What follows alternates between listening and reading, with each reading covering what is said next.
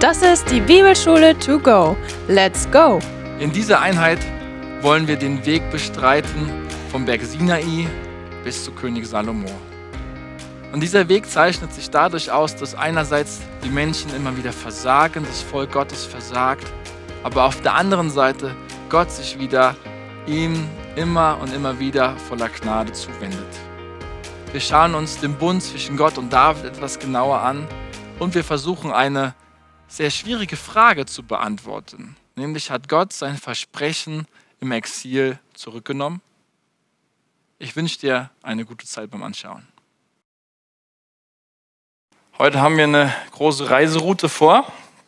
Wir wollen uns mit David befassen und wie ihr vielleicht sehen könnt, vom Exodus bis David ist es kein kleiner Sprung, nicht nur geschichtlich oder über die Jahrhunderte hinweg, sondern auch Fülle an Material, was wir in der Bibel davor finden. Ähm, weiß jemand, was, was das für ein Vers sein könnte? Über David gibt es da einen berühmten Vers, der euch in den Sinn kommt. Ja, voll ins Schwarze getroffen. Das ist heute unser, unser Kernvers.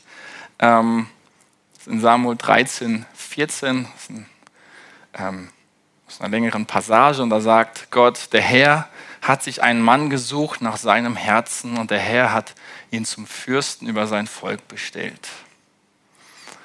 Wir fangen jetzt aber mal im Neuen Testament an, nämlich bei Paulus. Denn Paulus macht das, was ich eigentlich mache und was Chris Wright, der die Vorlage die, von diesem Buch geschrieben hat, Paulus macht das enorm viel besser und fasst die ganze Geschichte Israels von Abraham bis Jesus in nur sieben Versen zusammen.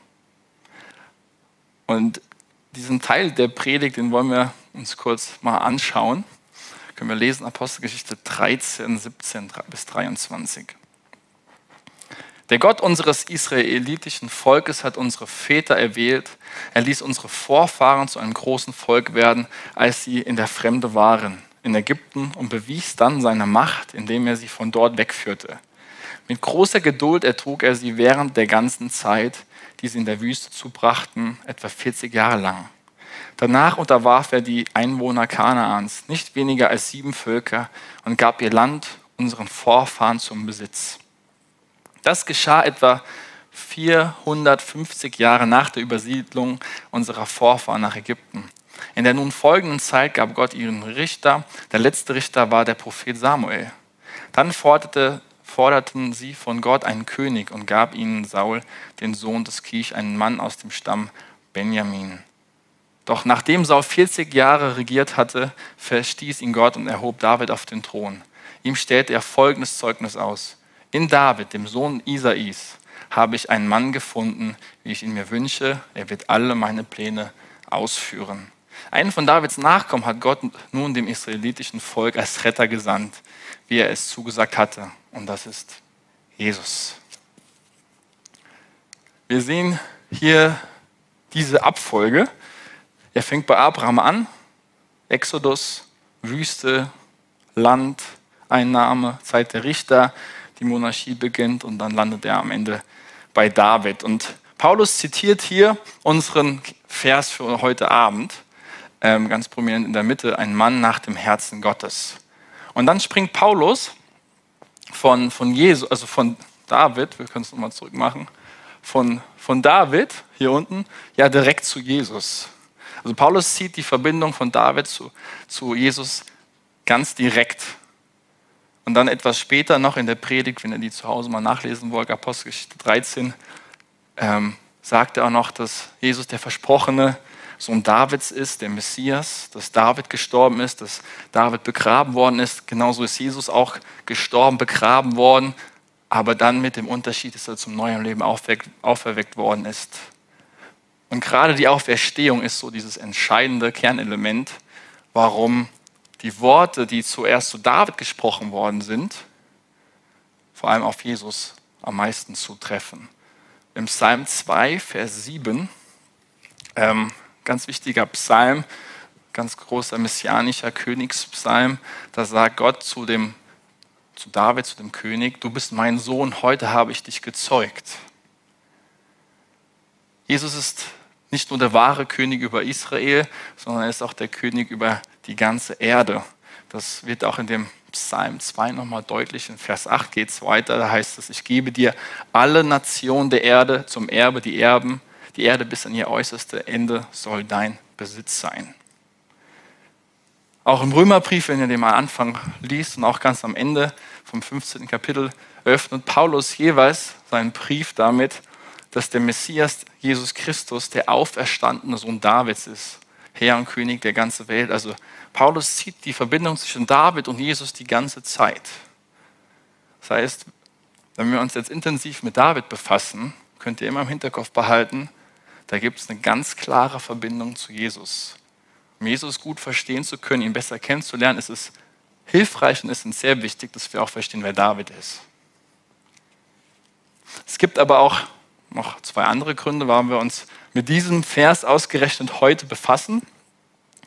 Denn wir haben ja bisher uns auch verschiedene Bünde ja angeschaut. Wir haben uns angeschaut den Bund von Noah mit Abraham und letzte Woche am Sinai. Und nun kommen wir zu einem nächsten wichtigen Bund bei David. Das ist nämlich der Bund, den Gott mit David persönlich geschlossen hat. Den nennen wir auch den Davidischen Bund. Und dieser Bund, den finden wir beschrieben in 2 Samuel 7, ein ganz, ganz zentrales Kapitel im Alten Testament, das unzählige Male auch im Neuen Testament zitiert wird. Und in diesem Kapitel, das werden wir uns noch ausführlicher angucken heute, verspricht Gott David, dass einer seiner Söhne für alle Zeit über Israel herrschen wird. Und wenn wir diesem Punkt folgen, also von David zu Jesus, über die vielen, vielen Könige, die dazwischen verlaufen, kommen wir dann zu Jesus, dem größten Sohn Davids, kann man vielleicht sagen. Aber auch diese Verbindung von David zu Jesus stellt auch das, was auf unserer Reise bis David hin noch passiert, in ganz starken Kontrast. Nämlich bis wir zu David überhaupt kommen, ist noch die Zeit der Richter eine ganz chaotische Zeit, wo das Volk immer wieder in Untreue fällt eine Zeit der Anarchie, kann man auch sagen. Dann kommt der erste König Saul, der leider kläglich versagt. Und dann, dann kommt unser Vers. So findet Gott dann in David einen Mann nach seinem Herzen. Und das müssen wir ganz kurz uns anschauen. Was bedeutet denn ein Mann, ein Mensch nach dem Herzen Gottes zu sein? Das bedeutet jetzt nicht, dass Gott ihn besonders mag oder er sein Best Friend ist oder seine Lieblingsperson, sondern im hebräischen Denken ist das Herz nicht so sehr der Sitz der Emotionen oder der Gefühle, sondern vielmehr der Sitz des Willens und der Entscheidung. Also Entscheidungen triffst du mit dem Herzen im Alten Testament. Und wenn wir das jetzt übertragen auf diesen Vers, dann sagt Gott damit nicht, dass David sein Liebling sein wird, denn David hat ja auch ziemlich heftig ja, züchtigen und erziehen müssen, sondern es bedeutet vielmehr, dass David der Herrscher, der auserwählte Herrscher ist, durch den Gott seinen Willen in Israel vollbringen will. Es ist eine Entscheidung von Gott her, die er trifft, dass er durch David regieren will. Und dieses Verständnis finden wir dann auch in Apostelgeschichte 13, den, den Text, den wir am Anfang gelesen haben. Da zitiert Paulus auch nochmal einen Vers aus aus Jesaja 44, wo es heißt, er wird alles ausführen, was mir gefällt. Da steckt auch dieser Gehorsam drin. Aber dieser Vers, ein Mann nach dem Herzen Gottes zu sein, das trifft nicht nur auf David zu, sondern es trifft noch viel mehr auf Jesus zu. Denn Jesus war der eine ausgewählte, wahre König, der alles so dann letztlich ausgeführt hat, wie Gott das eigentlich wollte. Paulus in unserem Text hier, der geht ja von, von, von Mose zu David nicht so schnell vor, wie er von, von David zu Jesus kommt. Dazwischen geschieht ja noch eine Menge zwischen Mose und David. Und ich weiß nicht, wie euer Verhältnis, euer Bezug zur Geschichte ist oder zu dem Fach Geschichte in der Schule. Mein Ding war es nie. ich hätte es am liebsten abgewählt, das durfte man nicht auch in der Theologiestudium. Kirchengeschichte, das war nie mein Ding. Aber ähm, diese Geschichte von, von Mose zu David ist aus zwei Gründen so wichtig zu betrachten und die will ich euch noch am Anfang mitgeben. Nämlich, der erste ist Den Vers kennt ihr auch, 2 Timotheus 3,16, wo Paulus sagt, dass alle Schrift von Gott her inspiriert ist und nützlich ist. Und das gilt auch über die, also es geht ganz besonders auch über die Geschichtsbücher der Bibel, denn Paulus sagt es zu einem Zeitpunkt, wo es das Neue Testament noch gar nicht gab. Das heißt, wenn der Paulus das sagt, alle Schrift ist nützlich, zur Lehre, zur Ermahnung ist von Gott inspiriert, dann meint er in erster Linie zu diesem Zeitpunkt das Alte Testament und noch nicht das Neue. Genau. Und der zweite Grund, wir haben ja schon gelernt, dass die Geschichte Israels auch unsere eigene Geschichte wird, wenn wir an Jesus Christus zum Glauben kommen. Das heißt, dieses Volk, diese Geschichte dieses Volkes ist unsere eigene und in Korinther 10, Vers 11 sagt Paulus dazu, aus dem, was mit unseren Vorfahren geschah, sollen wir eine Lehre ziehen. Die Schrift, die Schrift berichtet davon, um uns zu warnen, uns, die wir am Ende der Zeit leben. Also die Lehre der Geschichte, könnte man vielleicht sagen, ist, dass wir davon, vielleicht von den Fehlern lernen, das nicht so machen wie die, sie und davor bewahrt werden. Wo sind wir letztes Mal stehen geblieben? Wir sind am Sinai stehen geblieben, am, am Berg, wo Gott die Gesetze gegeben hat. Und wir wollen heute vom Sinai bis zu Salomo kommen. Wir haben letztes Mal gesehen, wie dieser Bund geschlossen worden ist. Wir sind stehen geblieben in Exodus 24. Jetzt, wie geht es weiter ab Exodus 25? Im Rest des Buchs geht es eigentlich darum, die sogenannte Stiftshütte aufzubauen. Die wird erst ja, es wird erst ganz ausführlich beschrieben, wie man sie baut. Dann wird das kurz unterbrochen, diese Episode. Und der sogenannte Sündenfall kommt im Exodus, nämlich die Szene mit dem goldenen Kalb. Nachdem das dann alles geregelt worden ist, kommt dann ab 35 bis 40 fast nochmal genau dasselbe, aber jetzt die Umsetzung, der Bau der Stiftshütte. Und ganz prominent am Ende des Buches finden wir, wie ganz feierlich Gottes Herrlichkeit und Gegenwart in die Stiftshütte einzieht und darin Wohnung nimmt.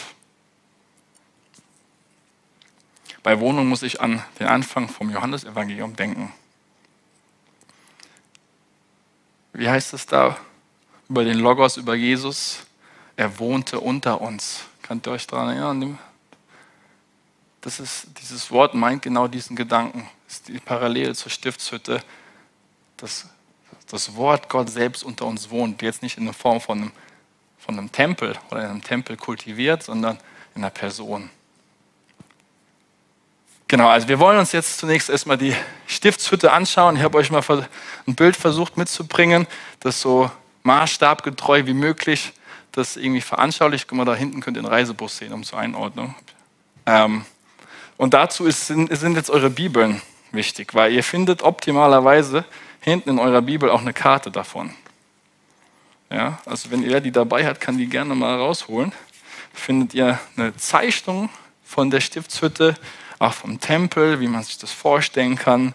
Und was wir auch heute noch brauchen werden, da gibt es auch Zeittafeln. Also Darstellung, wann was war, wann welcher König war, wann welcher Prophet gelebt hat, zu welcher Zeit, um das parallel zu sehen, um das einzuordnen, welcher Prophet hat unter welchem König gedient. Wer hat denn seine Bibeln dabei und findet das? Es kann auch manchmal vorne in der Bibel sein. Ja, wie gesagt, da helfen jetzt die mobilen Bibeln nicht ganz so viel weiter. Ja, aber könnt ihr sonst auch noch mal zu Hause gucken. Ähm, genau. Die Stiftshütte wird auch Zelt der Begegnung genannt, unter anderem. Und das ist eigentlich eine Art Trans, ja, ein, Trans, ja, ein transportables Heiligtum, das man immer mitnehmen kann. Dieses verzierte Zelt in der Mitte, das ist wunderschön verziert und ähm, sehr künstlerisch. Ähm, diese, diese Stoffe, die werden einfach auf so ein Holzgerüst gespannt.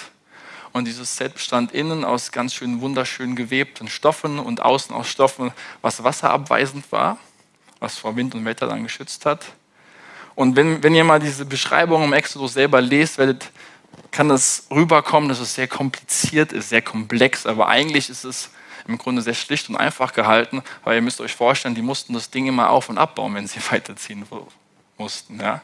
Also sollte so einfach wie möglich auch sein. Ähm, und die Stiftshütte oder diesen, diesen Aufbau, der besteht ungefähr grob aus drei markanten ähm, Felder. Wie gesagt, ihr könnt auch in eurer eigenen Bibel gucken. Ähm, da würdet äh, ihr optimalerweise auch so eine Karte finden. Also zum einen besteht dieser sogenannte Innenhof, der ist hier abgegrenzt aus einem Rechteck. Das sind 25 mal 50 Meter grob, könnt ihr euch das vorstellen. Ähm, da sind, werden Pfosten in den Boden gehauen und dieser Zaun wird dann mit Stoff bespannt, dass dieser Bereich ganz klar abgegrenzt ist. Innerhalb dieses Bereiches ist dann auch der ähm, Altar aufgebaut, ein großes Becken, wo dann verschiedene rituelle Reinigungen stattfinden können und wo auch vor allem der Ort ist am Altar, wo der Priester ja auch dann die Opfer darbringt und wo halt auch das Volk hier sich versammeln kann und es dem zugucken kann, dann, wenn es dabei ist. Dann gibt es noch diesen Außenbereich des Hauptzeltes. Das ist das Zelt, das ist das Allerheiligste und wir sind jetzt hier im Heiligen, ja, im Heiligen Bereich, das Heiligtum. Und darin finden wir den Räucheraltar, wo Weihrauch dargebracht wird, einen Tisch mit Schaubroten und dann diesen siebenarmigen Leuchter. Das letzte Element ist dann das Allerheiligste. Das könnt ihr euch räumlich vorstellen wie ein Würfel. Das war sehr dreidimensional, also wie ein Würfel. Alle Seiten sind gleich lang. Und dort ist die Bundeslade äh, wird aufbewahrt mit den zehn Geboten drin, später dann mit dem Manna noch drin und obendrauf der Sühnedeckel mit den zwei Engeln drauf. Und dieser Ort, das Allerheiligste, der steht, steht symbolisch für die Gegenwart Gottes. Und normalerweise war ja am Allerheiligsten im alten Vorderen Orient dann ein Bild des Götzen da. Aber im Allerheiligsten bei den Juden war nur diese Bundeslade da und stand kein Bild.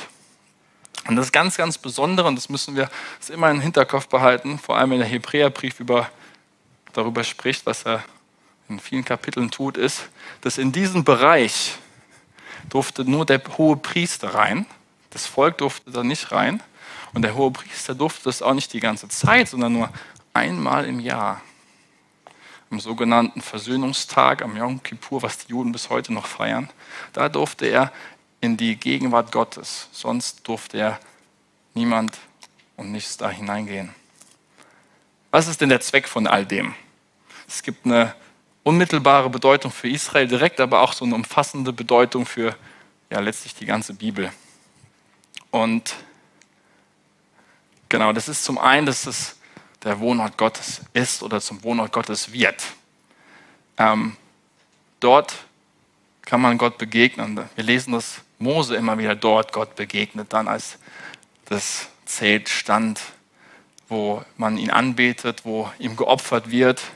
Und ich will euch ganz kurz mal ähm, vorlesen, wie Gott selbst die Stiftshütte beschreibt. Das finden wir in Exodus 29, 42 bis 46. Für eure Generation soll es ein beständiges Brandopfer am Eingang des Offenbarungszeltes vor dem Herrn sein, wo ich mich euch offenbare, um mit dir dort zu reden. Ich werde mich dort den Israeliten offenbaren und mich in meiner Herrlichkeit als heilig erweisen. Ich werde das Offenbarungszelt, den Altar, Aaron und seine Söhne als Priester für mich weihen. Ich werde in der Mitte der Israeliten wohnen und ihnen Gott sein. Sie sollen erkennen, dass ich der Herr, ihr Gott bin, der sie aus Ägypten herausgeführt hat um in ihrer Mitte zu wohnen. Ich, der Herr, ihr Gott. Das fett markiert ist von mir, wenn ihr es seht, ja. Randbemerkung, wir finden hier wieder diese Phrase, die wir letzte Woche auch die ganze Zeit schon hatten, der sie aus Ägypten herausgeführt hat. Gott erinnert auch mal wieder an seine Rettungstat. Und hier ist die, die starke Verbindung einerseits auf Verlösung mit dem Ägypten, mit dieser Phrase, dann mit dem Bund, und was ist der Grund von alledem für die Stiftshütte, warum er auch sie aus Ägypten befreit hat, ist, damit ich der Herr in eurer Mitte wohne. Das Mose soll erkennen, dass dies dass der entscheidende Unterschied ist, der Israel von allen anderen Völkern unterscheidet, ist, dass Gott in ihrer Mitte wohnt. Das soll sie prägen, das soll ihre missionarische Identität formen und das soll ihre Rolle auch sein in der weiteren Weltgeschichte. Es gibt aber noch eine weitere, weite Perspektive, biblisch gesehen. Warum, was die Stiftshütte ist und dann später auch der, der Tempel, den der Salomo dann aufbaut. Das ist nämlich so, dass Tempel die Vorstellung, das Bild von der Vorstellung prägt her, ist, dass am Tempel sich Himmel und Erde begegnen. Ihr könnt euch das vorstellen wie so ein kleines Mini-Universum. Ist eigentlich der Tempel.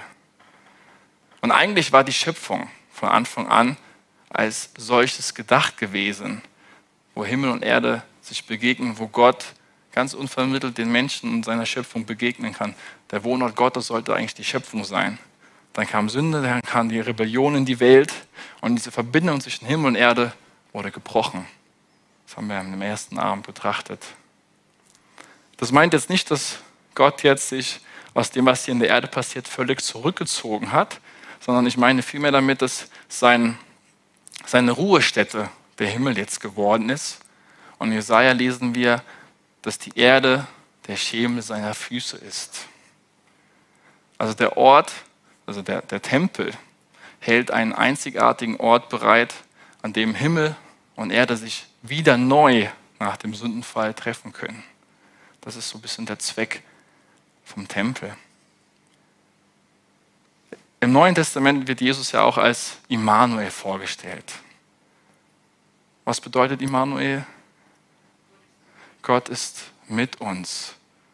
Merkt ihr die Parallele zu dem, was Gott selbst in Exodus eben gesagt hat, dass er inmitten des Volkes wohnen will? Das ist Immanuel. Das heißt, Jesus stellt sich selbst vor als Immanuel, als Gott, der in unserer Mitte ist. Jesus verkörpert praktisch den Tempel selbst. Und dann wird noch eins oben drauf gesetzt, wenn Jesus in den Himmel gefahren ist, der Geist Gottes auf uns kommt, dann heißt es von uns als Gemeinde, dass wir der Tempel des Heiligen Geistes sind. Dass in unserer Mitte der, der Geist Gottes wohnt. Erst in der neuen Schöpfung, ich mache einen kleinen Ausblick ans Ende der Bibel, erst in der neuen Schöpfung wird es kein Tempel mehr brauchen.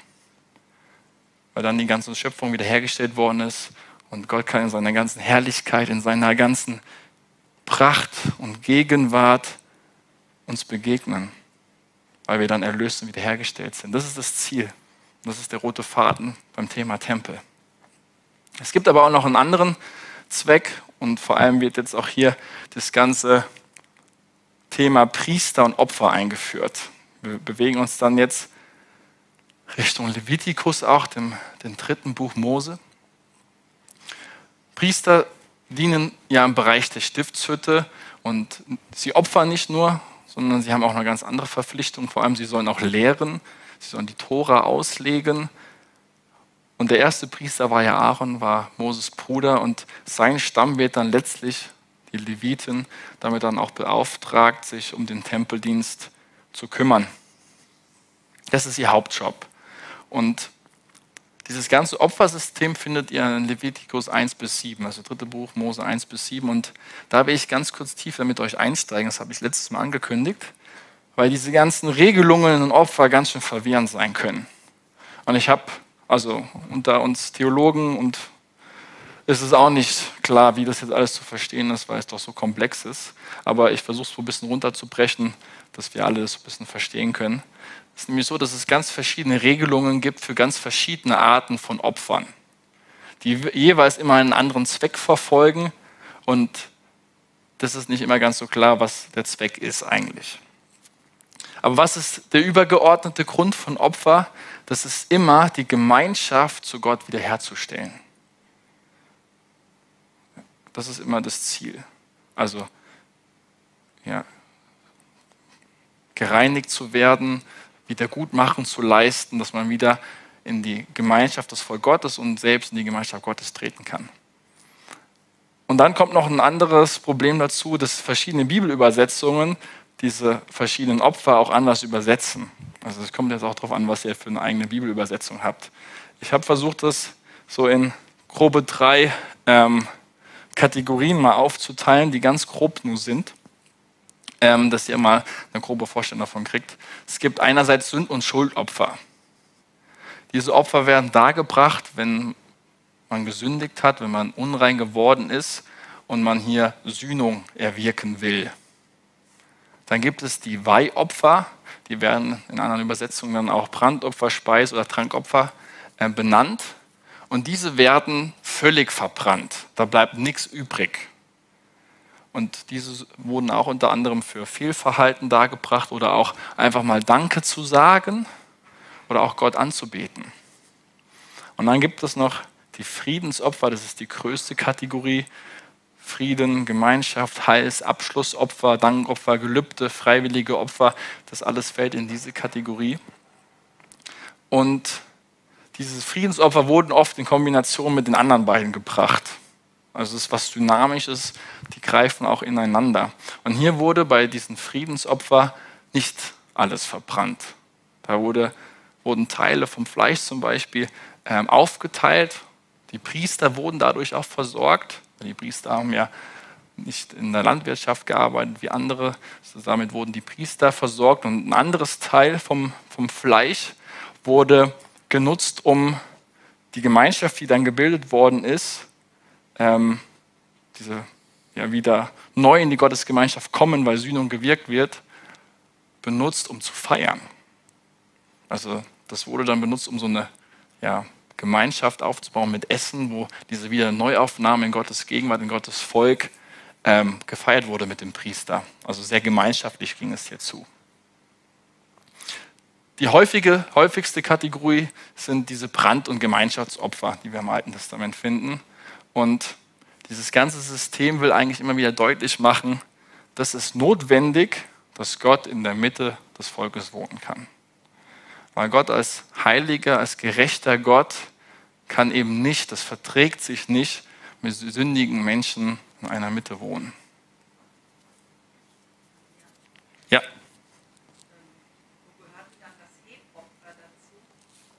Das Hebeopfer ist von der Übersetzung ähm, würde je nachdem, ich weiß jetzt nicht, wie es andere oder in der Übersetzung, wo ich es wo hatte, hätte ich jetzt spontan, bin mir aber nicht sicher, auch in die Fried, Friedensopferkategorie gesteckt. Müsste ich aber nochmal nachgucken, um das final sagen zu können. Also die Frage war, wo das Hebopfer reinkommt. Das ist das Komplizierte, da verschiedene Bibelübersetzungen das auch wieder anders äh, darlegen ähm, oder auslegen und übersetzen. Ich will aber noch ein Missverständnis hier aufgreifen, was oft kommt bei Opfern im Alten Testament. Ähm, das Verhältnis zwischen, also das Verhältnis mit Gott wurde durch Opfer nicht hergestellt, sondern aufrechterhalten. Also die, die Beziehung zu Gott wurde ja durch den Bund hergestellt. Und das Opfer hält sie nur aufrecht. Und Opfer, und wenn im Alten Testament Opfer ist nichts Mechanisches. Heißt, ich bringe jetzt mal ein Opfer und dann ist alles wieder gut, sondern beim Opfer auch selbst im Alten Testament kommt es auch immer auf die Haltung auch drauf an. Also auch im Alten Testament ist beim Opferbringen Buße und Umkehr ein Teil davon. Und das ist ja gerade das, was auch die Propheten später immer wieder beklagen, dass das Volk diese Einstellung nicht aufweist, aber Opfer bringt. Da fallen einem unzählige Bibelstellen ein, ja. Also es ist nichts, was automatisch kommt, ich bringe jetzt Opfer und ist alles wieder gut, sondern es hat auch was mit meiner Herzenseinstellung zu tun. Und das ist ja auch etwas, was wir im Neuen Testament immer wieder finden, dass unser Herz gerade bei Buße ganz entscheidend wichtig ist. Lest mal die Psalm, wie viel da es um Buße und Umkehr geht bei Sünde. Genau. Gibt es dazu Fragen? Noch zu diesem ganzen Opfergedanken? Das ist nur ganz grob, wie gesagt. Man könnte hier noch vieles mehr sagen. Gut, dann gehen wir in die Wüste. Kommen wir zur Wüstenwanderung. Das Volk blieb ungefähr zwei Jahre an diesem Berg Sinai stehen, hatte diese Begegnung mit der Gesetzgeber und dann geht es weiter im Numeri 10, wenn ihr mit aufschlagen wollt. Dann kommen sie bis Kadesh Barnea, bis zu dieser Plattform, wo sie das gelobte Land überblicken können. Sie schicken zwölf Kundschafter aus, um das Land zu erkunden, aber nur zwei von ihnen kommen wieder und sagen, hey, das, das können wir schaffen. Die zehn sagen das nicht, haben keine Zuversicht, kein Vertrauen, kein, also kein Vertrauen auf Gott, auf seine Zusage und stecken und infizieren damit dann auch das ganze Volk. Das Volk hat kein Vertrauen, dass Gott diesen Weg mit ihnen zu Ende gehen will. Sie wehren sich, sie rebellieren gegenüber Mose Und das kann man gleich zweimal sogar in der Bibel nachlesen. Numeri 13, 14, aber auch dann nochmal im Rückblick im Deuteronomium 1. Was ist die Folge? Die Folge ist davon, dass diese Generation, die gegen Gott rebelliert, dieses Land nie sehen wird. Sie müssen einen Umweg gehen von 40 Jahren in der Wüste, bis die nächste Generation ja, aufgestanden ist und diese darf dann ins gelobte Land einziehen. Was passiert in diesen 40 Jahren? Jede Menge. Die Wüstenzeit kann man einmal sehr positiv darstellen, aber auch sehr negativ. Und fangen wir mal mit dem Negativen zuerst an. Ähm,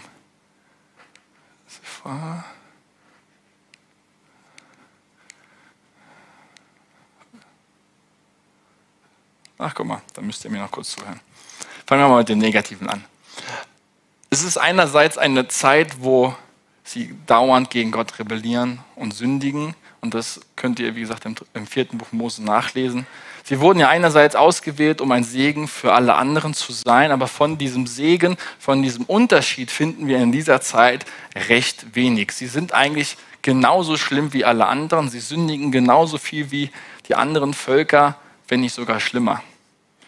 Sie stellen Gott immer wieder auf die Probe, es kommt immer wieder neues Gericht und in dem Sinne stellen sie auch einfach diese gefallene Menschheit auch da, mit der wir uns auch recht gut identifizieren können. Wir leben also hier, dass dieses auserwählte Volk Gottes nicht moralisch überlegen ist, sondern es ist eigentlich eine traurige Geschichte, wie oft sie immer hinter diesem Anspruch, heilig zu leben, ja, fallen, es nicht schaffen. Und was hier auch auffällt, das nicht selbstverständlich ist, dass man in der Überlieferungsgeschichte so etwas Negatives wiederfindet. Also wenn ihr jetzt eine, eure Ahnenforschung machen würdet und ein Buch schreiben würdet, da würdet ihr ja so instinktiv eher die schlechten Sachen weglassen, weil ihr ja gut dastehen wollt. Das finden wir hier nicht, sondern wir finden in der Tiefe alle Verfehlungen auch wieder, die Israel hier ja, erlebt hat. Und das sind ganz dunkle Momente. Aber wir haben natürlich auch positive Ereignisse, nämlich, es wird mir nicht in Israel, sondern das Positive ist immer Gottes Gnade in, diesem, in dieser Zeit. Dass Gottes Gnade sie nicht gänzlich fallen lässt, dass er sie versorgt mit Nahrung immer wieder, dass er sie beschützt vor Feinden, dass vor Leuten sogar, die das Volk Gottes verfluchen wollen. Das wendet er in einen Segen. Und eigentlich hätte er sie schon viele Male vernichten können, hat es auch gewollt, aber dann immer wieder in seiner Gnade das Gericht eingeschränkt und sie verschont. So eine Zusammenfassung finden wir auch im Deuteronomium rückblickend in den ersten drei Kapiteln, wenn ihr das mal nachlesen wollt. Ähm, aber diese Erfahrung ist etwas, was sie sehr geprägt hat, was sie nie vergessen haben und woraus sie auch gelernt haben oder lernen sollten. Und das finden wir in Deuteronomium 8, 2 bis 5. Genau. Und du sollst an den ganzen Weg denken, den der Herr dein Gott dich diese 40 Jahre in der Wüste hat wandern lassen, um dich zu demütigen, um dich zu prüfen und um zu erkennen, was in deinem Herzen ist, ob du seine Gebote halten würdest oder nicht. Und er demütigte dich und ließ dich hungern und er speiste dich mit dem Mann, das du nicht kanntest und das deine Väter nicht kannten, um dich erkennen zu lassen, dass der Mensch nicht vom Brot allein lebt, sondern von allem, was aus dem Mund des Herrn hervorgeht, lebt der Mensch. Deine Kleidung an dir ist nicht verschlissen und dein Fuß ist nicht geschwollen diese 40 Jahre. So erkenne in deinem Herzen, dass der Herr dein Gott dich erzieht, wie ein Mann seinen Sohn erzieht. Leider haben sie mehr vergessen, als dass sie sich daran erinnert haben, im Folgenden dann. Die späteren Propheten greifen auch immer wieder dieses Bild der Wüstenzeit auf und betrachten diese Wüstenzeit als Flitterwochen. Also als etwas sehr Positives, im Gegensatz dazu, wie es momentan ist. Das müsst ihr euch vorstellen. So wie es in den Zeiten bei den Propheten herrscht, wie tief sie gesunken sind, was sie für Probleme haben. Im Gegensatz dazu ist das, was in der Wüstenzeit geschehen ist, das war die Honeymoon. Das findet ihr zum Beispiel in Hosea 11. Ich weiß nicht, ob es euch eben beim Lesen aufgefallen ist, das Deuteronomium hat auch Jesus sehr, sehr stark geprägt. Ein Vers ist euch vielleicht bekannt gekommen, vorgekommen, den wir eben gelesen haben. Der Mensch lebt nicht allein vom Brot, sondern von den, den Worten aus dem Mund des Herrn. Das ist ja ein, unter anderem ein Vers, den Jesus selbst in seiner Wüstenzeit, in seiner Versuchungszeit zitiert hat. Und alle drei Zitate, die Jesus in der Wüstenzeit, in seinen 40 Tagen bringt, sind aus dem fünften Buch Mose, die diese Zeit der Wüstenzeit Israels beschreibt. Was sagt uns das? Der Sohn Gottes erlebt dieselben Versuchungen, dieselben Anfechtungen wie das Volk Gottes damals. Nur mit dem Unterschied, dass er jetzt gehorsam war. Dass er treu ist. Dass er nicht rebelliert, sondern er ordnet sich dem Willen Gottes unter und tut, was sein Vater will, im Gegensatz dazu, was Israel eben nicht geschafft hat. Das ist nachzulesen, Matthäus 4. Einen Schritt weiter, wir nehmen ein bisschen Fahrt auf. Das Land Kanaan. Ich sehe leider übrigens Thomas hier nicht auf dem schönen Bildschirm, äh, die Folien. Vielleicht kannst du es noch retten, aber ist nicht schlimm, mache ich so weiter. Genau, wir sind jetzt am Anfang vom Josua angekommen und man mag sich vielleicht schon die Frage dann beim Lesen gestellt haben, schaffen die es überhaupt irgendwann anzukommen? Schaffen die das oder bleiben sie doch irgendwo auf der Strecke? Und jetzt haben sie es endlich geschafft. Sie werden ins Land Kanaan einziehen Mose durfte nicht, er hat aber in der Zwischenzeit Josua als sein ja, neuer Stellvertreter etabliert. Er wurde dann zum Anführer nach, nachdem er dann gestorben ist. Und er wird noch so mit diesen berühmten Worten ermutigt von Mose, sei mutig und stark. Kennt ihr vielleicht auch Josua 1, Vers 9, die vielleicht auch schon euch oft ermutigt haben, sei mutig und stark. Und Mose und Josua macht genauso weiter wie Mose. Er dient mit dem letzten, bis zum letzten Atemzug Gott und diesem Volk. Und bevor Mose dann seinen letzten Atemzug tut, erinnert er nochmal das Volk daran, seid bitte gehorsam. Und daraufhin sagt das Volk nochmal neu, ja. Und das finden wir genauso auch wieder bei Josua selbst. Bevor Josua dann stirbt, finden wir auch nochmal eine Bundeserneuerung, nochmal so eine Verfestigung. Josua 23, 24, genauso wie bei Mose auch. Dann überquert das Volk den Jordan und hier wird eine Sprache gebraucht, die sehr ähnlich ist wie damals beim Auszug aus Ägypten, als sie das Schilfmeer durchquerten. Hier wird also auch eine Parallele gezogen, Josua 3 bis 4. Dann erobern sie das Land, viele kleine Dörfer werden vernichtet, Sie übernehmen endlich die Herrschaft, aber das ist ein ganz langsamer Prozess, bis sie dann das Land wirklich besitzen werden und besiedelt haben. Viele Teile des Landes wird erst David einnehmen, der spätere König. Zum Beispiel Jerusalem hat erst David eingenommen. Das heißt, sie nehmen nicht alle Gebiete ein, die sie hätten einnehmen müssen.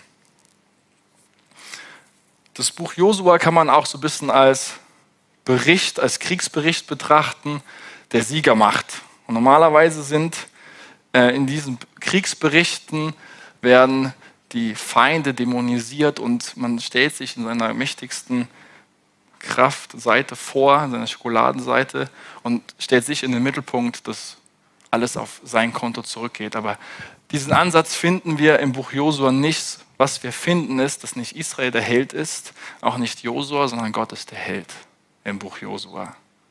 Es geht im Buch Josua darum, dass Gott der Held ist. Die Frage ist nicht im Buch Josua, auf welcher Seite ist Gott, sondern die Frage ist, wer ist auf Gottes Seite?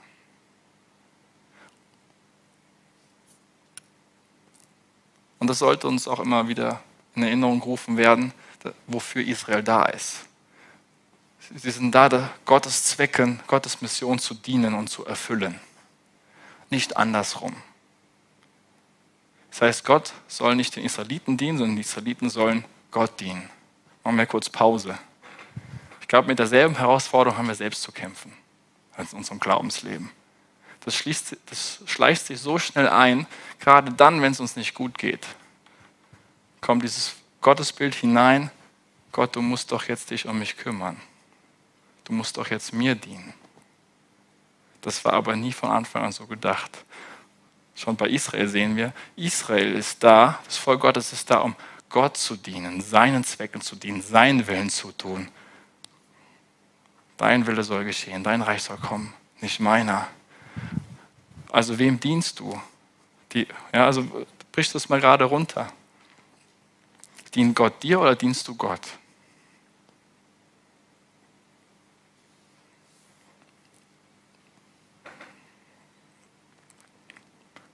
Für Israel hatte das verheerende Wirkungen, Auswirkungen, wenn sie sich außerhalb dieses Zweckes bewegt haben.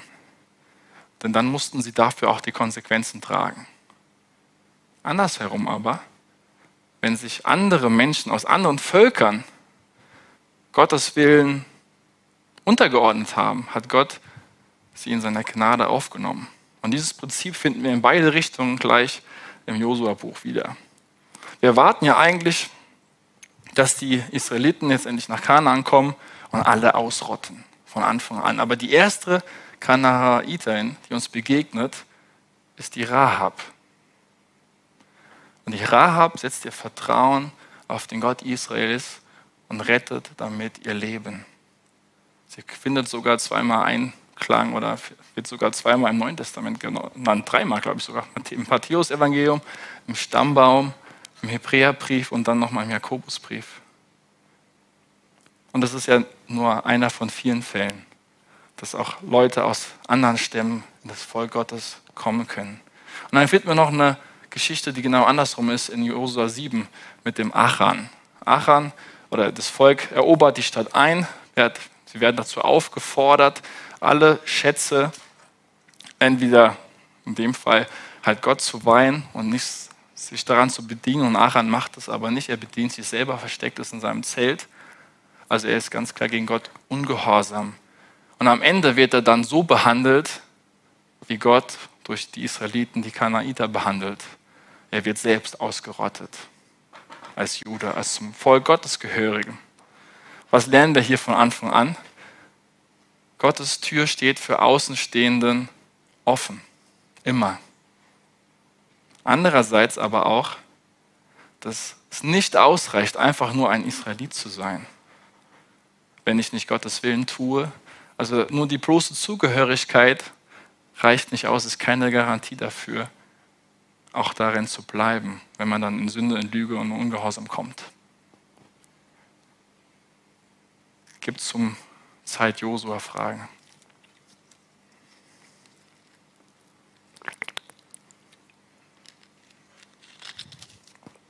Thomas, sagst du mir, wenn online was ist? Gut.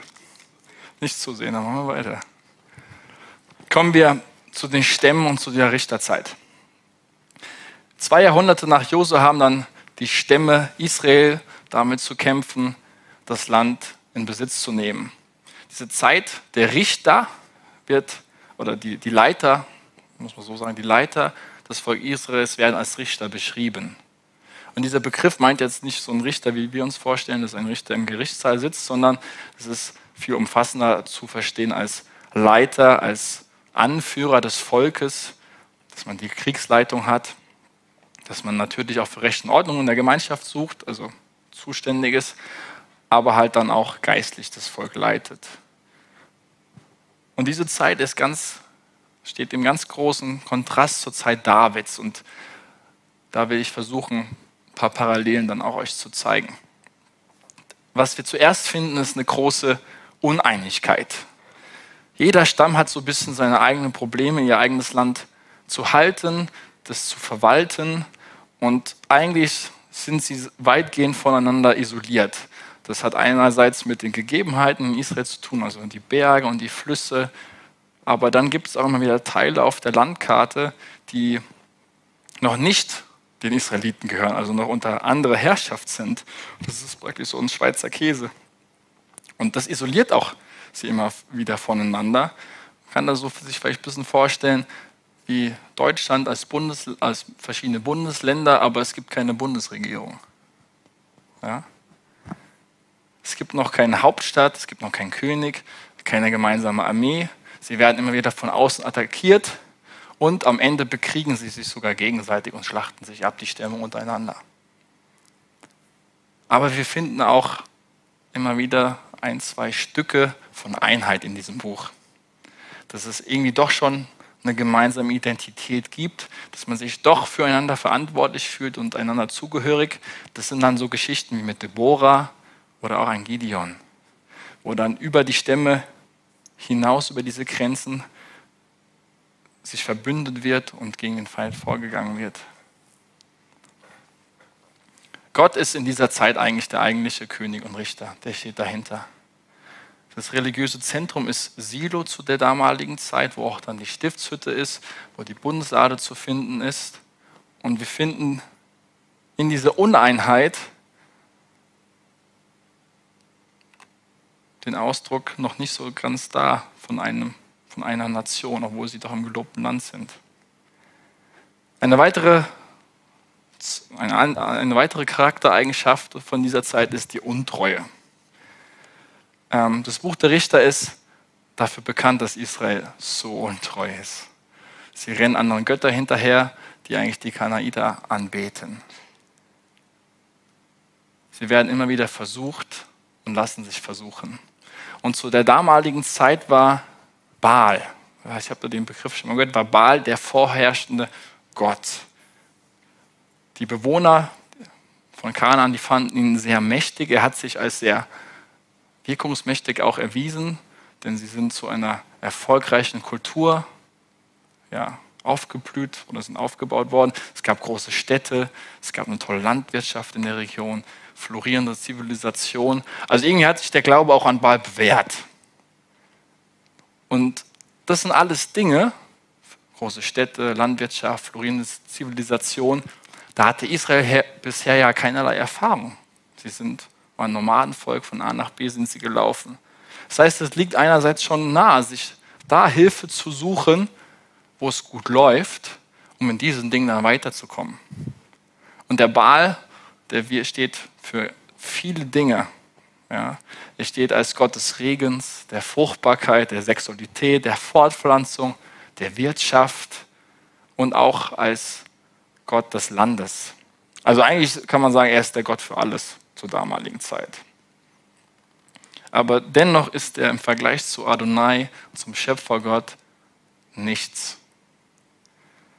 Das heißt, was wir hier vorfinden, ist, dass Baal für das praktische Leben damals schon eine enorm hohe Wichtigkeit hatte, oder es zumindest so schien für die Israeliten. Also was macht Israel? Sie vermischen ihren Glauben damit. Es entsteht Synkretismus, habt ihr vielleicht schon mal gehört, eine Vermischung von Glaubenssystemen, Glaubensbezüge. Äh, Und sie beten eigentlich beide parallel an. Der eine ist fürs praktische Leben, das ist der Baal, und dann Gott Adonai ist so ein bisschen fürs Innere, wo, wo sie ihre Identität herausziehen. Bevor wir jetzt das Volk Gottes ganz schnell verurteilen, sind wir nicht heute genauso? dass wir auch immer wieder Sachen vermischen. Am Sonntag beten wir den Gott der Bibel an. Durch den Heiligen Geist bekennen wir hier Jesus Christus als unseren Herrn. Aber die restliche Woche, die anderen sechs Tage, sind dann von anderen Götzen geprägt, die auch in unserer Kultur einfach da sind. Wie Machthunger, wie Erfolg, wie Geld, wie Status, Anerkennung, vielleicht auch Technik, Konsum, Macht. Also ihr könnt das ewig fortsetzen. Doch das alles passt nicht zu dem Glauben an unseren Erlöser zusammen. Das widerspricht sich. Ich glaube, wir sind da nicht so viel besser als die Israeliten damals. Also lasst, lasst es uns eine Mahnung sein. Wo suchen wir Hilfe? Was, von was lassen wir uns prägen? Von dieser Welt oder von unserem Glauben? Das nächste wichtige Wort ist Rettung im Richterbuch. Gott schickt immer wieder neue Richter, um sein Volk zu retten. Und so sehr auch immer das Volk Gottes in dieser Zeit versagt, Gottes Gnade überschattet ihr Versagen. Und er rettet sie immer wieder durch die Richter. Dann ist die Frage, warum werden sie Richter genannt? Ein paar Gründe habe ich euch mitgebracht. Also was ist der Zweck? Warum schickt er Richter? Zum einen, Gott ließ sie aufstehen. Da kam nicht einer von den Leitern selbst, hat gesagt, hey, hier gibt es ein Machtvakuum, ich will euch zeigen, wie es herausgeht. Das ist einmal nur vorgekommen und dass es ganz kläglich gescheitert hat, bei Abimelech dann im Richter 9 nachzulesen. Dieser Richter wurde auch nicht demokratisch gewählt, wie wir heute vielleicht meinen würden. Nein, diesen Richter, den hat Gott eingesetzt. Gott hat die Initiative ergriffen und ihn dann zu seinem Zwecken als sein Werkzeug gebraucht. Die Richter sind Gottes besondere Werkzeuge. Sie handeln auf Gottes Befehl hin, sie handeln in seiner Autorität. Und so kann man wirklich sagen, durch die Richter handelt Gott, führt Gott sein Volk. Auch führen die Richter Gottes Gerechtigkeit aus. Sie sprechen nicht nur Recht, sondern sie schaffen auch Gerechtigkeit durch Taten. Denn was wir immer wieder finden, ist, dass das Volk Gottes unterdrückt wird. Und wenn jemand unterdrückt wird, legt er Ungerechtigkeit vor. Und Gott geht diese, gegen diese Ungerechtigkeit durch die Richter vor, weil er eben in seinem Wesen gerecht ist. Und dann handeln sie auch in der Kraft des Heiligen Geistes. Viele Richter waren ganz, ganz normale Menschen wie du und ich, Otto Normalverbraucher. Das waren keine großen Superhelden, die haben ähm, wenn sie große Dinge vollbracht haben, wird immer darauf hingewiesen, dass der Geist Gottes durch sie gewirkt hat. Zum Beispiel Gideon, ein gutes Beispiel an dieser Stelle.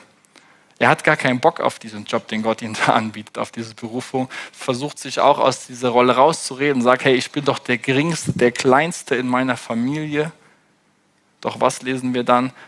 Schönes Bild, dass Gottes Geist ihn umkleidet und er so fähig wird, dann die Feinde Gottes zu besiegen. Und dann werden die Richter auch noch zu Glaubensvorbildern. Das finden wir vor allem im Hebräer 11 wieder, Vers 32. Da werden die Richter Gideon, Barak, Simson und Jephthah aufgelistet. Und wenn ich jetzt von Glaubensvorbildern spreche, meine ich nicht, dass sie in allem vorbildlich waren, denn manche von denen hatten echt einen schrägen Charakter, waren echt komisch drauf. Aber was hatten sie gemeinsam? Dass sie auf Gott vertraut haben, auf, das, auf, auf diese Berufung und einfach gehorsam waren. Auch wenn es manchmal ausweglos war, haben sie Gott vertraut und das bedeutet ja letztlich zu glauben. Gott zu vertrauen, seinen Zusagen. Schnelldurchlauf durch Richter. Gibt es zur Richterbuchfrage.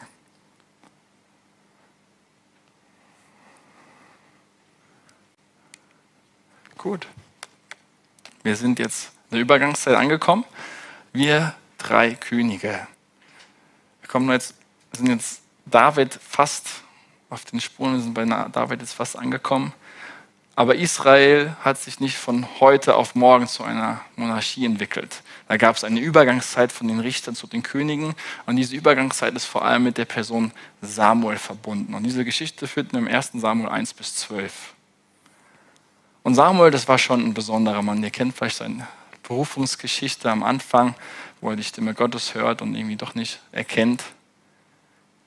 Und Samuel war eigentlich, kann man sagen, schon eine Art König, auch wenn er nicht den Königstitel hatte. Und Saul, der erste König, war vielmehr wie ein Richter, der das Volk genauso geleitet hat wie ein Richter. Und Samuel bildet eigentlich schon den, das Vorbild eines Königs ab. Samuel wird ja auch hier als letzter Richter bezeichnet, bevor dann die Könige kommen. Und jetzt ist die Frage, was zeichnete diese Übergangszeit aus? Und da habe ich drei Punkte uns auch mitgebracht. Nämlich einmal zeichnete diese Zeit einfach die Fähigkeiten von Samuel als Leiter aus. Das war echt ein besonderer Mann Gottes. Er spricht Recht, er wirkt auch als militärischer Führer, wirkt als Prophet, er kann selbst Opfer darbringen, obwohl er irgendwie doch kein Priester ist. Er ähm, muss dafür, um Opfer zu bringen, gar nicht in die Stiftshütte wie Eli. Also er zeichnet sich schon irgendwie enorm aus. Das Einzige zu, zu bemängeln wäre, dass seine Söhne seinem Vorbild nicht folgen. Die sind enorm korrupt.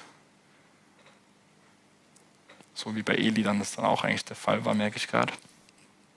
Und so trägt eigentlich Samuel indirekt dazu bei, zu dieser Forderung, einen König zu haben, Nicht, weil er seinen Job so schlecht gemacht hat, sondern weil er ihn einfach so gut gemacht hat. Weil er so viele Qualität eines Leiters mitgebracht hat, Rolle des Priesters, des Propheten, des militärischen Anführers. Und den, derjenige, der danach dann eingesetzt worden ist, hat das ja eben nicht mitgebracht. Also Samuel hat indirekt dazu beigetragen, das finden wir in der Geschichte, da implizit immer mitschwingt, dass Israel auch eigentlich einen König haben wollte. Die Philister, das ist auch eine, ein Volk, das immer wieder im Alten Testament vorkommt. Das sind eigentlich die schlimmsten Feinde vom Volk Gottes. Warum waren sie die schlimmsten Feinde? Weil sie einen technischen Vorsprung hatten. Die hatten schon Eisenwaffen, was die Israeliten damals noch nicht hatten, waren dementsprechend dem schon sehr überlegen. Sie sind immer wieder in den Krieg gezogen gegen Israel, haben sie gedemütigt, verachtet. Erinnert euch an Goliath, wie er ja, sie auch beschimpft, ja, ähm, mit welchen Worten und wie dann David dann auch aufsteht. Und der Höhepunkt war sogar, dass sie dann die Bundeslader einmal ähm, entführt haben. Und da entsteht auch diese Hoffnung nach einem starken Leiter, der aufsteht und sie daraus befreit, nach einem König. Und das gipfelt dann am Ende in dieser ganz klaren Forderung nach einem König. Die Repräsentanten der Stämme kommen zu Samuel und sagen, hey, wir wollen einen König. Da war ganz viel Hoffnung drin und natürlich auch ein enormer Druck, der hier auf Samuel ausgeübt wird, wenn dann aus den zwölf Stämmen jeweils Abgeordnete kommen. Und diese Bitte, darüber freut sich Samuel natürlich nicht. Gott freut sich auch nicht darüber, aus zwei Gründen. Nämlich zum einen, sie wollen einen König haben mit der Begründung, weil alle anderen auch einen haben. Wir erinnern uns, was sollte das Volk Gottes auszeichnen, dass sie ein heiliges Volk sind, also sich absondern von den anderen, einen Unterschied machen, anders sind. Dazu hat Gott sie berufen ausgewählt. Und jetzt wollen sie aber so sein wie die anderen. Also sie verleugnen eigentlich ihre eigene Rolle, ihre eigene Identität, die Gott ihnen zugewiesen hat. Und das hat jetzt nicht nur geistliche Dimensionen, sondern auch wirtschaftliche und politische, aber das werde ich gleich noch erzählen. Und im Grunde genommen ist dieser Wunsch gegen Gott selbst. Denn sie lehnen damit Gottes Königsherrschaft selbst ab, der bisher ja eigentlich durch die Richter, durch die Leiter sein Volk regiert hat. Und Gott sagt an anderer Stelle zu Samuel, hey, sie lehnen nicht dich ab, sie lehnen mich ab. Jetzt ist mein Sieg angegangen, guck mal. Sie lehnen eigentlich ihren wahren König ab. Was tut Gott? Gott gibt in seiner Gnade diesem Wunsch nach fordert aber Samuel nochmal dazu auf, die Konsequenzen dieses Wunsches ihn offen zu legen, ihnen das deutlich zu machen, was dann mitschwingt, wenn sie einen König haben wollen.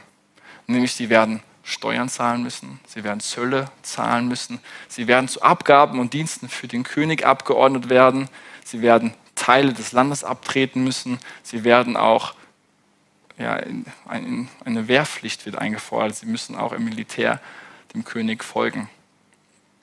Das heißt, Samuel 8 ist das nachzulesen, da sagt Samuel im Grunde, die Monarchie wird so werden wie die Sklaverei in Ägypten. Und diese Warnung wurde dann auch Realität unter den Königen am Ende von Samuel, äh, Salomos Zeit. Das heißt, diese, diese Veränderung zur Monarchie ist eigentlich eine ganz paradoxe Sache. Denn die Forderung nach einem König ist die Ablehnung des wahren Königs. Und das passiert aus mangelndem Glauben, weil sie so sein wollen wie alle anderen. Und was passiert das restliche Alte Testament? Dass jeder König versagt eigentlich kläglich, moralisch, geistlich und auch dann oft politisch, weil nicht auf Gott vertraut wird, sondern politische Allianzen gebildet werden. Und das Unfassbare ist, Gott sagt trotzdem Ja dazu. Er wählt sogar einen König aus, den ersten und sogar den zweiten. Und er verspricht sogar, er wird den König segnen, wenn er ihm auch gehorsam ist. Er schließt sogar mit David dann einen Bund. Und wenn sie nicht gehorsam sind, auch wenn der König nicht gehorsam wird, wird auch das Gericht über sie kommen. Zoom mir kurz raus. Nehmen wir eine langfristige Perspektive ein. Dieses menschliche System eines Königs, das verdeutlicht eigentlich auch eine ganz andere wichtige Wahrheit, nämlich, dass der einzig wahre König Gott selbst sein will. Er wird selbst eines Tages als wahrer König, als menschgewordener Gott König über sein Volk werden. Und dieses Königtum illustriert eine ganz wichtige, nicht so leicht zu verstehende theologische Wahrheit im Alten Testament. Das ist nämlich die Interaktion zwischen menschlicher Wahl und göttlicher Souveränität. Die greifen hier ineinander. Ich versuche es kurz auszuführen. Einerseits sehen wir ja hier, dass das Königtum was Schlechtes ist. Was Gefallenes, was Fehlerhaftes, was vom Menschen kommt und was ganz klar gegen Gottes Herrschaft spricht. Aber andererseits sehen wir auch, dass Gott in seiner, seinem Überblick, in seiner Vorhersehung mit diesem System des Königs arbeitet. Er handelt damit, er wirkt darin und benutzt es dann langfristig für seinen Heilsplan. Nämlich am Ende wird es ganz entscheidend sein, dass wir wissen, was ein König ist, was ein König in Israel ist, um Jesus Christus richtig zu verstehen. Seht ihr, wie das die Interaktion zwischen menschlicher Wahl und Gottes Souveränität hier ineinander greift? Ist sehr verschachtelt, aber auch nicht so immer ganz klar. Und es hat mich so an Römer 8, 28 erinnert, wo Paulus sagt, wir wissen aber, dass denen, die Gott lieben, alle Dinge zum Besten dienen, denen, die nach seinem Ratschluss berufen sind. Und das meint sogar Sünde, wenn wir das zusammenbringen jetzt. Gott kann und will deine Sünden in deinem Leben auch dazu benutzen, dass da was Gutes rauskommt, obwohl er jetzt Sünde nicht per se gut heißt. Er baut es aber in seinem Heilsplan für dein Leben, deine Berufung ein. Er heißt es nicht gut, aber er benutzt es und verspricht dir, ich mache daraus was Gutes.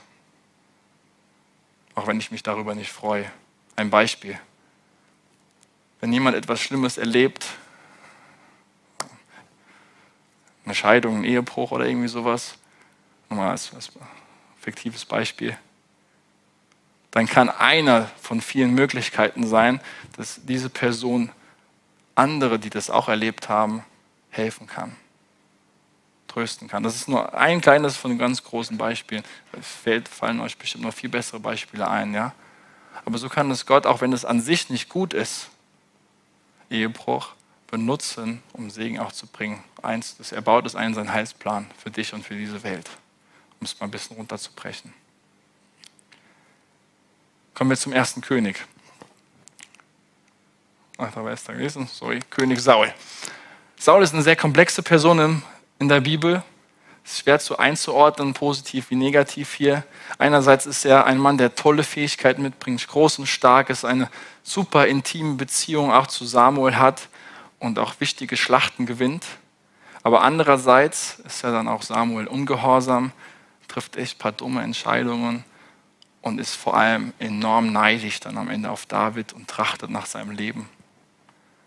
Am Ende finden wir Samuel, äh, Saul ganz allein und einsam, völlig verzweifelt, dass er sogar so weit geht zu einer Totenbeschwörerin, die den toten Samuel wieder zum ja, als Orakel heraufbeschwört, um sich Hilfe von ihm erhofft. So weit ist er am Ende sogar gegangen, obwohl das ganz klar verboten war damals. Am Ende nimmt er sogar sich sein eigenes Leben. Die Philister umzingeln ihn und er stürzt sich dann selbst ins Schwert, beziehungsweise fragt seinen Schwertträger, ob er es für ihn machen kann. Und das ist das Paradox am, Ende vom Sauls Leben. Der Wunsch von den Israeliten war, einen König zu erlangen, um frei zu werden von den Philistern unter anderem. Und am Ende von Saus Leben sind die Philister nur noch stärker geworden und herrschen noch mehr über Israel. Jetzt sind wir bei David angelangt. ich bin stolz auf euch, dass ihr durchgehalten habt bis hierhin. Bevor David König wird, kommt noch ein brutaler Bürgerkrieg, wo dann auch Saul drin stirbt. Aber in dieser Zeit wird, Sam, äh, wird David auch von Samuel gesalbt, muss aber dann noch etliche Jahre warten, sich in Geduld üben, bis er dann auch offiziell zum König erkannt wird. Und zunächst herrscht er ja eine gewisse Zeit erst über Juda, über den einen Stamm. Und dann passiert aber in dieser Zeit, in diesen, muss ich nachgucken, wie viele Jahren war es? Sieben Jahre hat er über Juda geherrscht. In diesen sieben Jahren nimmt er unter anderem Jerusalem ein und macht sie zum, zur Hauptstadt des jüdischen Reiches. Also ein ganz wichtiger Schachzug hier. Das liegt nämlich in der Mitte von Juda und dann noch auf einem Berg. Deswegen steht übrigens auch immer im Neuen Testament, dass sie hinaufgehen nach Jerusalem. Jerusalem ist auf dem Berg. Und dann gehen sie wieder hinab. Und dann wird David später dann König über beide Reiche, 33 Jahre weitere herrschte. Also wir sind auch bei 40 bei David. Und David macht was Tolles in seiner Regierungszeit. Er erobert die Gegenden, die unter Josua eigentlich hätten eingenommen werden sollen. Er, die anderen Völker müssen Tribute zahlen. Aber das Wichtigste, er besiegt endlich die Philister. Das Erfolg erfährt endlich das aller, allererste Mal Ruhe und Frieden im eigenen Land. Das war ja die Verheißung am Anfang, seit Abraham. Bei David sind sie zumindest für eine gewisse Zeit angekommen. David holt dann auch die Bundeslade nach ähm, Jerusalem, gibt ein Riesenfest. Ähm, er hat auch den Wunsch, den Gott einen Tempel zu bauen. Da sagt er, hey, du hast zu viel Blut in deinen Händen, das wird dann dein Sohn machen. Und ganz schnell wird in Jerusalem ähm, auch die Stadt Davids genannt. Und dann kommt noch ein zweiter Begriff hinzu, nämlich auch die Stadt Zion. Ich habe das schon mal gehört, die Stadt Gottes. Diese Stadt wird zum kulturellen, aber auch zum geistlichen Zentrum, wo alle Stämme endlich gemeinsam den einen wahren Gott anbeten. Und dieser Mann nach dem Herzen Gottes, der hat wunderbare, große Dinge für Israel bewirkt. Aber die Bibel ist auch wiederum sehr realistisch und ehrlich und er erzählt uns auch sein Versagen. So groß seine Erfolge auch waren, so schlimm waren seine Sünden auch. Er hat Ehebruch, Ehebruch begangen, betrogen, hat einen Mord in Auftrag gegeben und das alles in dieser Geschichte mit Bad Seba, Samuel 11 und 12. Er tut dann Buße, das sind in manchen Psalmen nachzulesen, aber er muss trotzdem die Konsequenzen dafür tragen. Das Kind, das durch diesen Ehebruch ja, gezeugt wird, stirbt. Aber es hat noch langfristigere Konsequenzen auch für David selber, nämlich in seiner Familie geht es ganz schön drunter und drüber. Er besitzt nämlich nicht die moralische Autorität als Vater, sein, seine Söhne zurechtzuweisen. Seine eigene Tochter wird von seinem Sohn vergewaltigt und David sagt gar nichts. Absalom, ein anderer Sohn, kommt dann rein, schafft Gerechtigkeit, tötet dabei auch wieder und Absalom ist derselbe, der auch dann letztlich in den Putsch gegenüber seinem Vater geht und ihn vom Thron stürzen will. Am Ende stirbt er selbst. Also ein riesengroßes Familienchaos. Was ist das Besondere an David? Das kam mir nochmal jetzt in der Vorbereitung. Ich glaube, David liebt Gott so leidenschaftlich wie kein anderer Mensch in der Bibel. Und diese Leidenschaft, diese Hingabe, mit dieser Leidenschaft Hingabe sündigt er auch so. Sehr leidenschaftlich und hingebungsvoll. Wenn er versagt, dann aber richtig. Ja. Aber David war so ein hingebungsvoller, leidenschaftlicher Liebhaber des Herrn, was sich auch immer wieder in den ganzen Psalmen ausdrückt. Großteil der Psalme kommen von David selbst. Kommen wir noch zu König Salomo.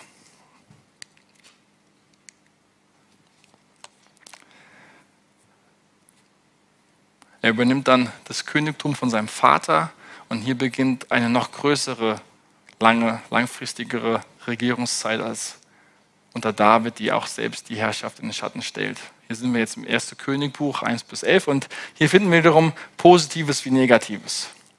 Positives, er entwirft ein sehr eindrucksvolles administratives System mit wichtigen Verteidigungsanlagen und verschafft so dem Volk Ruhe und Frieden. So lange, wie es bisher noch nicht der Fall gewesen ist. Er besitzt so großes internationales Ansehen, dass selbst die Königin aus Saba die Reise antritt und von diesem Salomo persönlich hören will. Die Stadt Davids wird zu einer kosmopolitischen Stadt, einer diplomatischen Stadt, wirklich wie heute vielleicht, wie können wir es vergleichen, New York oder vielleicht in unseren Kreisen Frankfurt. Er baut es enorm aus, baut den Tempel, viele weitere Gebäude. Er betet ein eindrucksvolles Gebet, dass der Tempel ähm, ja, eingeweiht wird. Und er betet hier, dass wenn Heiden im Tempel beten, bittet er, dass diese Gebete auch von Gott erhört werden. Und das begründet er damit, dass der Name Adonais groß gemacht werden soll bis zum Ende der Welt. Und hier haben wir wieder einen Anklang an Abraham bei König Salomo. Kommen wir noch kurz zu dem Negativen.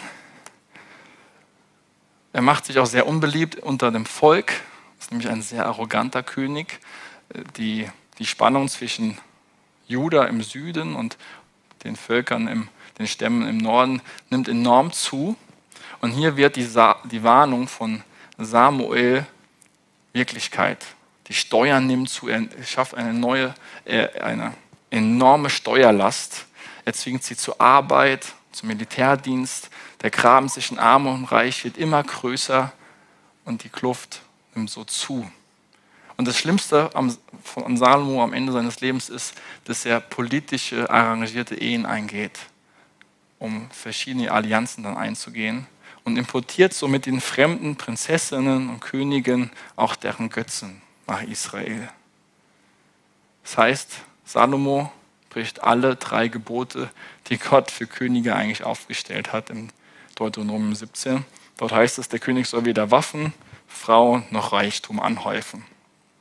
Salomo macht alles drei mit großer Bravour.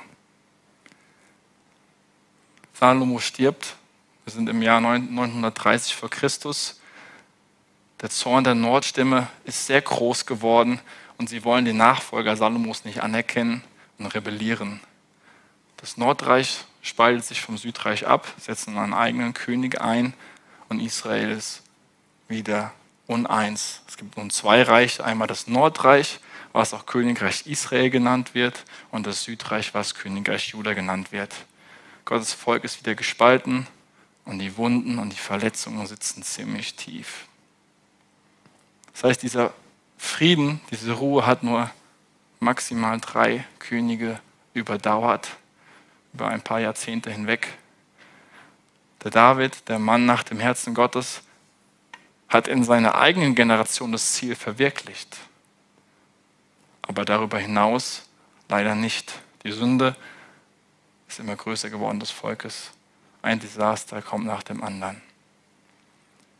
Hierhin, bis hierhin kurz geschichtlich. Wir wollen uns jetzt noch am Ende den Bund zwischen Gott und David anschauen, der so entscheidend ist. Und den finden wir in 2 Samuel 7, 11 bis 16.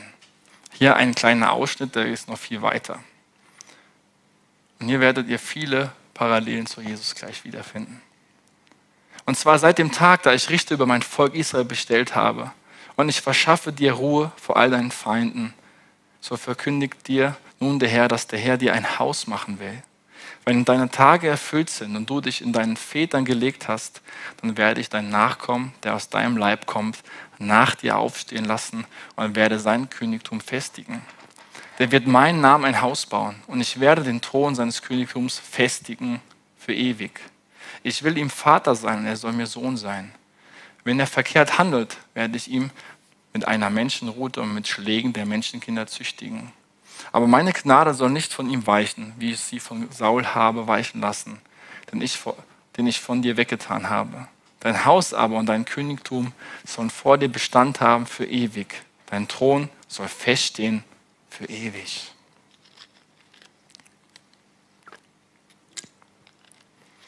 David kommt eigentlich zu dem, mit dem Wunsch zu Gott, ich will dir ein Haus bauen. Am Ende dreht es Gott rum und sagt, ich will kein Haus von dir, sondern ich will vielmehr ein Haus für dich bauen, für eine Dynastie mit dir aufbauen. Und das Schöne ist, David hört das und was ist seine erste Reaktion? Er muss sich erstmal hinsetzen. Das ist zu viel für ihn. Und danach dankt er und preist er seinen Gott für diese Großzügigkeit. Dieses Versprechen beinhaltet vier wichtige Dinge, vier wichtige Merkmale, die will ich euch kurz noch vortragen. Zum einen finden wir hier, dass einer der Nachfahren Davids wird König über Israel sein und das fortlaufend in der Zukunft. Das fängt mit Davids Sohn Salomo an, der ja den Tempel dann hier baut. Von nun an werden die Söhne Davids, die König über Israel sein werden, als Söhne Gottes betrachtet. Und das meint jetzt nicht, sie göttlich sind, sondern das meint vielmehr die Beziehung, die Gott mit diesem König haben wird. Das wird eine Vater-Sohn-Beziehung sein. So innig wird diese Beziehung sein. Hier finden wir auch dieses Element der Erziehung und Züchtigung wieder, was auch in dieses Verhältnis hineinpasst. Gott adoptiert also den König als seinen Sohn. Und diese Vater-Sohn-Beziehung zeichnet sich dahingehend aus, dass sie von Liebe und Gehorsam geprägt ist, ganz nach den Verhaltensregeln, die auch bisher im Bund gültig waren. Das heißt, es ist eigentlich kein neuer Bundesschluss, sondern Gott schließt extra nochmal mit dem König einen separaten Bund, wo auch Gehorsam auf Segen folgt und Ungehorsam hat Strafe zufolge. Also das erschließt nochmal denselben Bund mit dem König, kann man sagen. Und am Ende die Zusage, dass Davids Haus und Herrschaft ewig sein wird. Ein Sohn Davids wird über das Volk Gottes für immer regieren. Lasst uns das jetzt mal zusammenbringen. Wir haben jetzt einmal dieses große, grandioses Versprechen von Gott, das er David macht. Und andererseits müsst ihr euch den, ähm, den Tempel vor Augen führen, den Salomo gebaut hat, wo Gottes Herrlichkeit gegenwärtig ist. Und das alles finden wir in der Hauptstadt in Jerusalem. Und ihr merkt vielleicht, wie aufgeladen oder wie hochreligiös diese Stadt wird für einen Juden. Es ist die Stadt der Anbetung. Es ist aber auch das Objekt der Hoffnung, wo Gottes Zusagen erfüllt werden wird. Und es ist auch der Ort, wo die ewige Herrschaft Gottes etabliert werden wird. Hier kommt die Stadt David und die Stadt Gottes zusammen. Und diesen Gedanken, den finden wir immer wieder in ganz verschiedenen Psalmen wieder, wo das, die, dieses Gefühl ja, versucht wird ausgedrückt zu werden, was alles mit dieser Stadt Zion eigentlich an Erwartung, an Hoffnung verbunden ist. Und all diese Psalme lassen sich auf diese Entscheidung zurückführen, dass einerseits David die Stadt erobert hat, dass dort der Tempel steht und dass Gott dort einen Bund mit David geschlossen hat. Ich habe uns einen kleinen Ausschnitt aus verschiedensten Psalmen querbeet mal mitgebracht nicht alle lesen, ich lese mal den ersten zumindest vor. Groß ist der Herr und sehr zu loben in der Stadt unseres Gottes. Dort erhebt sich sein heiliger Berg. Schön ragt er empor, eine Freude für die ganze Welt. Ja, der Berg Zion, der sich nach Norden erstreckt, gehört zur Stadt des größten Königs. Vielleicht noch den nächsten Psalm 84. Wie schön sind doch deine Wohnungen, allmächtiger Herr. Ich sehne mich von ganzem Herzen, ja, ich verzehre mich vor Verlangen nach den Vorhöfen am Heiligtum des Herrn. Mit Leib und Seele juble ich dem lebendigen Gott zu. Und das alles ist konzentriert auf diese Stadt Zion.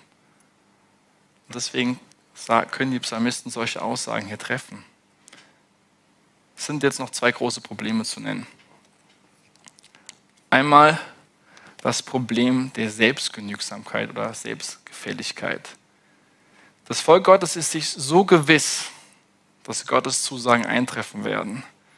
Sie sind sich so sicher, dass Gott in Jerusalem für immer wohnen wird. Sie sind sich so sicher, dass Gott auch selbst diese Stadt bis zum Geht nicht mehr verteidigen wird. Und das lässt sie ziemlich arrogant werden. Nämlich dahingehend, dass sie denken, Gott wird niemals zulassen, dass diese Stadt vernichtet werden wird, egal wie wir uns verhalten. Seine Zusagen werden erfüllt werden. Also wir können machen, was wir wollen. Das war nicht so, wie wir noch sehen werden. Auch der, auch der Prophet Jeremia wird später genau in diese Richtung gehen und sagen, ihr seid nicht immun für das Gottesgericht. Ich werde auch diese Stadt vernichten, wenn ihr nicht umkehrt. Aber dazu nächste Woche mehr. Und dann haben wir noch das Problem des Versagens. Ähm, hatten wir schon hier. Jeder König nach David, nach Salomo versagt gegenüber Gott, ausgenommen jetzt von Hiskia und Josia. Wenn wir jetzt dem letzten König vorspulen, im Königebuch Zededika heißt der, dann finden wir, dass am Ende seine Herrschaft zerstört wird, seine Söhne sterben, die Stadt wird zerstört in einem großen Brand. Und da sind wir im Jahr 587 vor Christus. Und Nebukadnezar verschleppt, der König von Babel, das Volk ins Exil. Das ist der Gipfel der Sünde, des Ungehorsams Gottes Gerichts. Und jetzt kann man die Frage stellen, ja, Davids Königtum hat ja versagt, aber was ist denn jetzt mit Gottes Versprechen? Hat jetzt Gott das Versprechen an David fallen gelassen? Und das ist eine sehr schmerzhafte Frage, die auch das Volk Gottes bewegt hat. Und das finden wir in dem Psalm 89 wieder, was nach der Zerstörung äh, Jerusalems geschrieben worden ist. Und in den ersten Teil des Psalms, den lesen wir jetzt nicht, der ist recht lang, ähm, er feiert der Psalmist erstmal Gottes Versprechen. Und dann im zweiten Teil geht zu dieser ähm, Frage über, ja, was ist denn jetzt Gott? Und am Ende kommt dieser Vers in Vers 50. Wo sind die früheren Erweise deiner Gnade geblieben, Herr? Du hast sie doch deinem Diener David mit einem Treueschwur zugesagt. Wo bist du, Herr?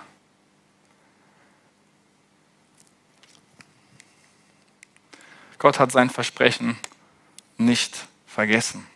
Es gibt zwar jetzt zu diesem Zeitpunkt keinen Sohn Davids mehr auf dem Thron, aber andererseits, und das ist ein Fakt, gibt es auch gerade keinen Thron, weil das Reich, Königreich Juda und Israel beide nicht existieren. Aber Gott hat sein Versprechen zu David nicht aufgegeben. Vielmehr verändert sich jetzt das Versprechen in seiner Erwartung. Denn dieses Versprechen wird jetzt zu einer prophetischen Verkündigung, dass Gott eines Tages wieder einen Sohn Davids auferstehen lassen wird. Ein wahrer König wird kommen, ein Hirte des Volks sein und diese Königherrschaft dieses Sohn Davids wird ewig andauern. Und das wird zu großen Hoffnung in der Zeit des Exils in Israel. Das trägt sie durch, kann man auch sagen. Das lässt sie nicht aufgeben.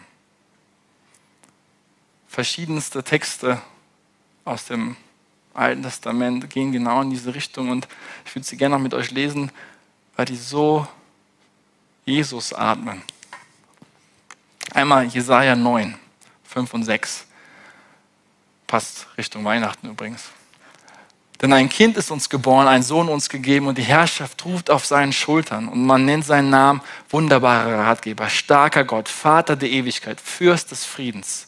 Groß ist die Herrschaft und der Friede wird kein Ende haben auf dem Thron Davids. Und über seinem Königreich es ist es zu festigen und zu, stürz, zu stützen durch Recht und Gerechtigkeit von nun an bis in Ewigkeit. Der Eifer des Herrn, der Herrscher, wird dies tun. Jesaja 11.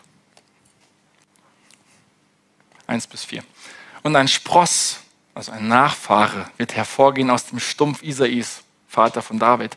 Und ein Schößling aus seiner Wurzeln wird Frucht bringen und auf ihm wird ruhen der Geist des Herrn, der Geist der Weisheit und des Verstandes, der Geist des Rates und der Kraft, der Geist der Erkenntnis und Frucht des Herrn. Und er wird sein Wohlgefallen haben an der Frucht des Herrn.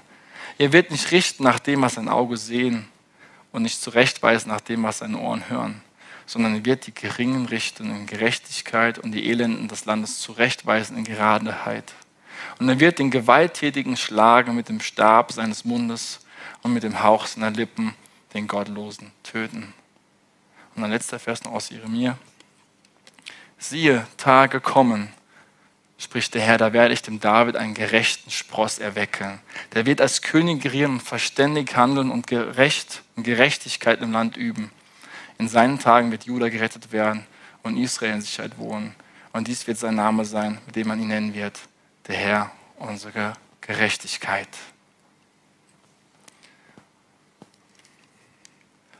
Micha geht noch einen Schritt weiter. Er prophezeit dann, dass dieser zukünftige König Israels aus Bethlehem stammen wird.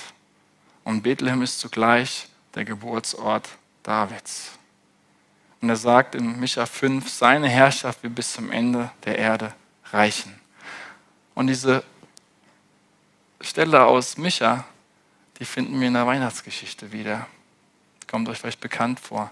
Denn wir glauben ja als Christen, dass die Prophezeiung aus 2 Samuel 7, die ursprünglich David gegeben worden ist, in Jesus Christus zur Erfüllung gelangt. Dass Jesus, der Messias, der Sohn Davids, der Sohn Abrahams, so bezeichnet in Matthäus. So steht im ersten Vers Matthäus 1,1. Jesus, der Messias, Sohn Davids, Sohn Abrahams.